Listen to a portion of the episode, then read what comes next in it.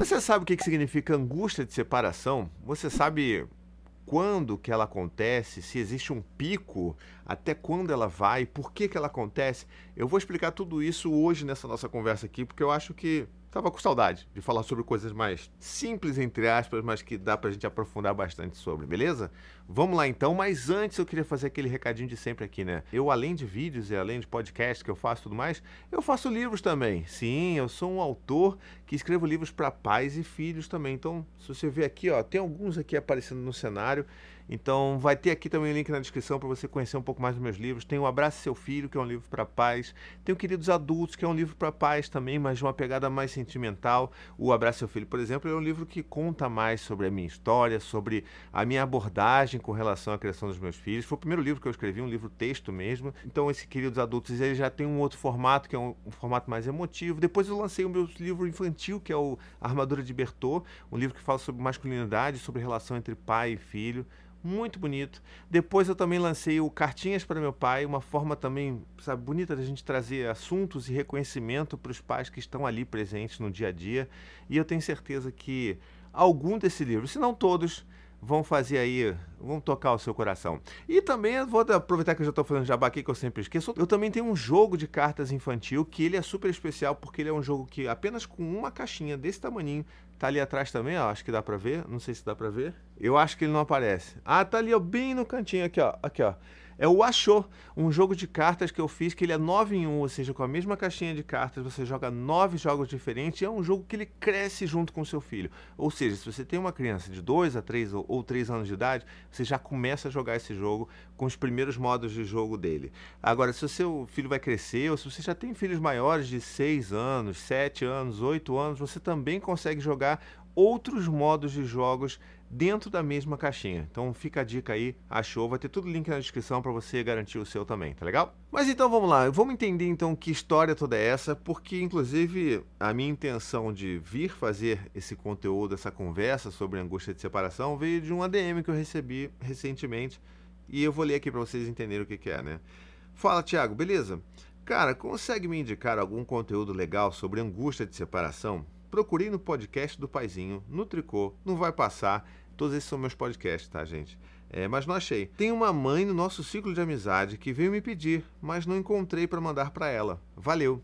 Então, é isso. Se não tem, eu sei que eu já falei sobre esse tema assim, de forma diluída em vários conteúdos meus, mas nunca de forma específica sobre angústia de separação. Então, está aqui, espero poder ajudar. Mas vamos agora para a conversa. Então vamos lá, olha só, angústia de separação, esse termo que assusta tanta gente, que eu acho que né, poucas pessoas sabem de fato o que, que é. Existe muita informação desencontrada aí na internet para tudo, né, para falar a verdade. Mas eu acho que com relação a esse tema é legal a gente trazer um, sabe, um, um grande apanhado do que, que seria a angústia de separação, do, das idades, o que, que acontece, existe um pico e tudo mais, e como que a gente lida com isso. Então vamos começar pelo básico, né? O que, que é a angústia de separação ou ansiedade de separação? Na prática, ela se manifesta através daquela criança, daquele bebê, sobretudo, que vai chorar quando está longe do pai e da mãe. Principalmente a mãe, né, nessas configurações que a gente vê com mais frequência aí dos lares, em que a mãe está presente no lar, cuidando do filho, né? E, obviamente, a relação é muito mais forte, muito mais intensa com essa criança, porque ela está lá presente, mas também acontece com pais quando é o pai que está também exercendo essa função ali junto todo dia, cuidando do filho e tal. Então, quando esse cuidador principal sai do campo de visão desse bebê, ou se afasta, ou vai fazer alguma outra coisa, esse bebê parece que ele está sentindo uma dor física, chora e, e grita e sofre e vamos dizer que existem estudos que mostram como que essa dor ela tem um, um toque de dor física também por conta do desenvolvimento cerebral daquele bebê. Tá? Então, assim, as coisas ainda estão se desenvolvendo e a gente sabe hoje em dia que determinadas dores psíquicas também têm tanta intensidade quanto dores físicas e se manifestam como dores físicas também pelo corpo todo daquele bebê, tá? Então, assim, é mais uma forma da gente entender que não, não é birra, não não é manha, aquele bebê está sofrendo de fato, tá? Mas voltando aqui à ansiedade de separação. Então sabe aquela coisa que você, ah, eu vou ali pegar uma água na cozinha. Ah, eu vou ali, vou no banheiro e quero fazer xixi de porta fechada, sabe? E o seu bebê começa a chorar, começa a gritar, e começa a espernear e sofrer, e você fica desesperado porque você não consegue fazer nada sozinho sem bebê. Pois é, é desesperador sim. Mas isso daí é a ansiedade de separação, tá?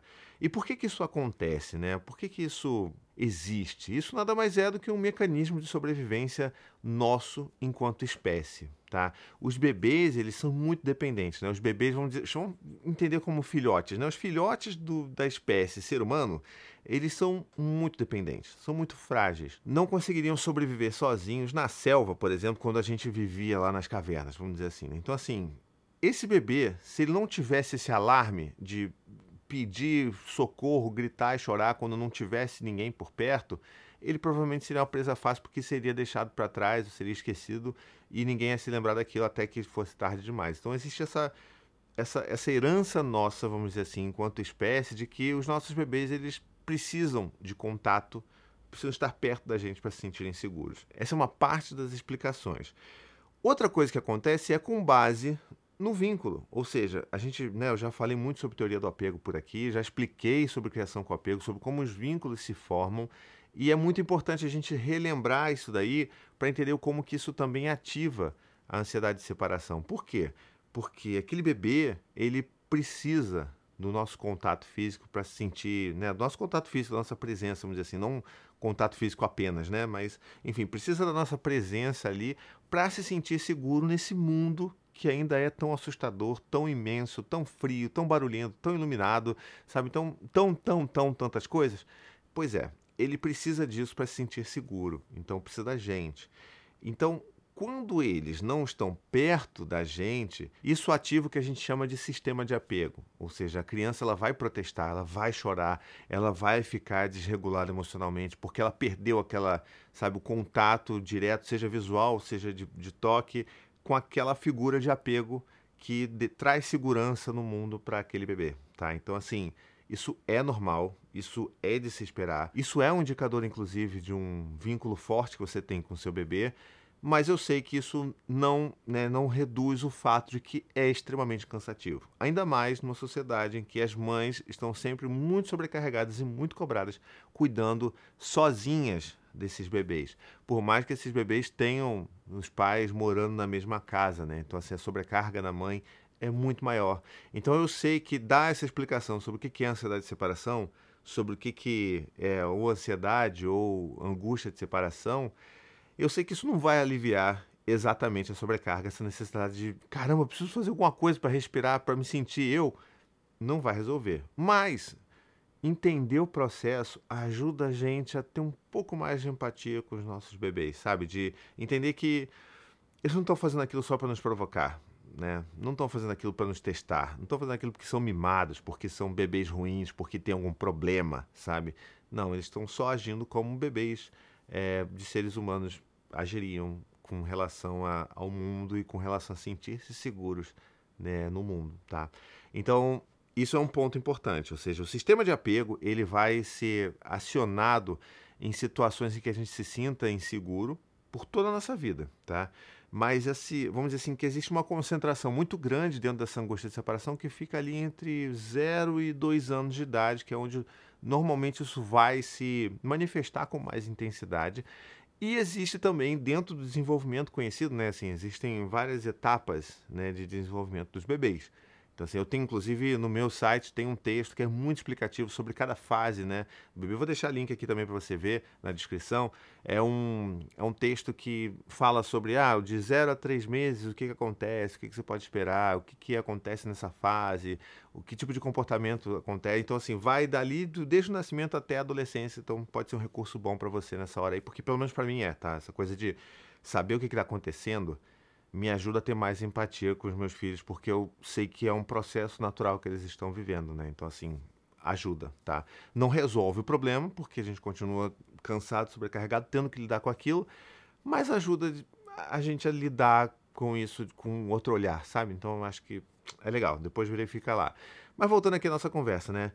A gente está falando aqui, então, de 0 a 2 anos ser esse esse lugar em que isso vai acontecer com mais frequência. Mas, considerando as idades e as fases de desenvolvimento de um bebê, o pico da ansiedade de separação costuma acontecer por volta dos nove meses de idade. Tá? Então, assim, Não é cravado, tá bom? Então não espere que virou a noite dos nove meses de idade vai começar a acontecer isso, não. Às vezes acontece com oito meses, às vezes acontece com dez meses.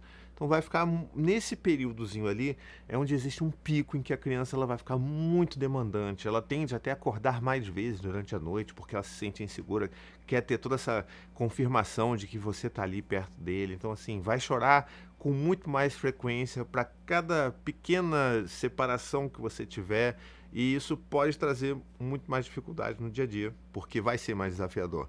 Mas eu acho que a gente precisa ter isso em mente de que isso acontece, isso também é uma fase, isso também vai passar, mas que por volta ali dos 0 a 2 anos de idade, isso é normal de acontecer. Existe também um outro fator que é importante de trazer aqui, que é o fator da percepção do bebê, né? O bebê, bebês pequenos, eles não têm vamos dizer assim, de forma gerais, vamos dizer assim, é, não tem essa sensação de continuidade. Ou seja, se você está ali na frente do seu bebê, ele está fazendo contato visual com você, você existe. Se você sai do campo de visão desse bebê, se você vai para outro cômodo da casa, se você se ausenta por cinco minutos, para aquele bebê, você deixou de existir e talvez você nunca mais volte. Então, isso ativa ainda mais essa angústia de separação que a gente está falando até agora aqui. Então, é só para você lembrar que isso acontece de fato. E, não tem muito o que fazer para lidar com isso, senão a gente respirar fundo, tentar né, garantir que a gente tem apoio também, rede de apoio para lidar com todas essas questões, que os nossos bebês tenham vínculos com outras pessoas para que a gente possa diluir um pouco essa carga da angústia de separação também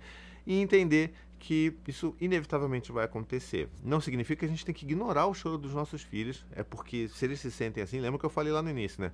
Eles sentem uma dor psíquica, uma dor física muito forte quando isso acontece, então não é para a gente negligenciar esse choro e essa angústia, e sim encontrar formas de entender que a gente vai precisar reafirmar a nossa presença ali com aquele bebê, sabe? Que talvez ele vá pedir muito mais colo do que ele já pedia antes e que tá, no, tá tudo bem, é normal isso acontecer. Então aí a gente vai o quê?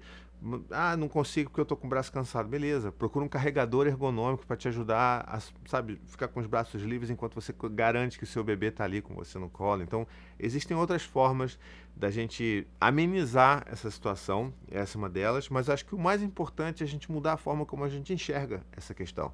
Que isso não é um problema, apesar de ser extremamente desgastante para a gente, mas isso não é um problema em si e é apenas uma fase do desenvolvimento dos nossos bebês, tá bom? Não sei se você já sabia dessa história toda, então se você não sabia, me avisa aqui, me diz assim: caramba, olha só, aprendi uma coisa nova, me diz que eu vou querer saber, seja aqui nos comentários, seja na caixinha, ou seja, sei lá, no meu Instagram, me manda lá, me marca, enfim. Me avisa se você, se isso é uma novidade para você ou não, se isso te ajudou a entender um pouco mais essa, essa questão. E eu espero que eu tenha ajudado essa mãe aí que estava com essa dúvida também no ciclo de amigos da pessoa que mandou aqui a mensagem para mim também, tá bom? Mas antes de terminar, eu queria também fazer aquele recadinho final, né? Se você tá aí ouvindo e curtindo esse podcast, não esquece de avaliar, dar cinco estrelas aí no meu podcast, isso faz toda a diferença, ajuda as pessoas a entenderem que esse é um podcast que traz informações relevantes, valiosas e que tem muitas pessoas que curtem o meu trabalho aqui no podcast. Então, me ajuda aí, dá cinco estrelas, me divulga também para seus grupos de amigos, pega e manda em algum, mande pelo menos um grupo de WhatsApp seu, que você acha que essa conversa vai ajudar alguém.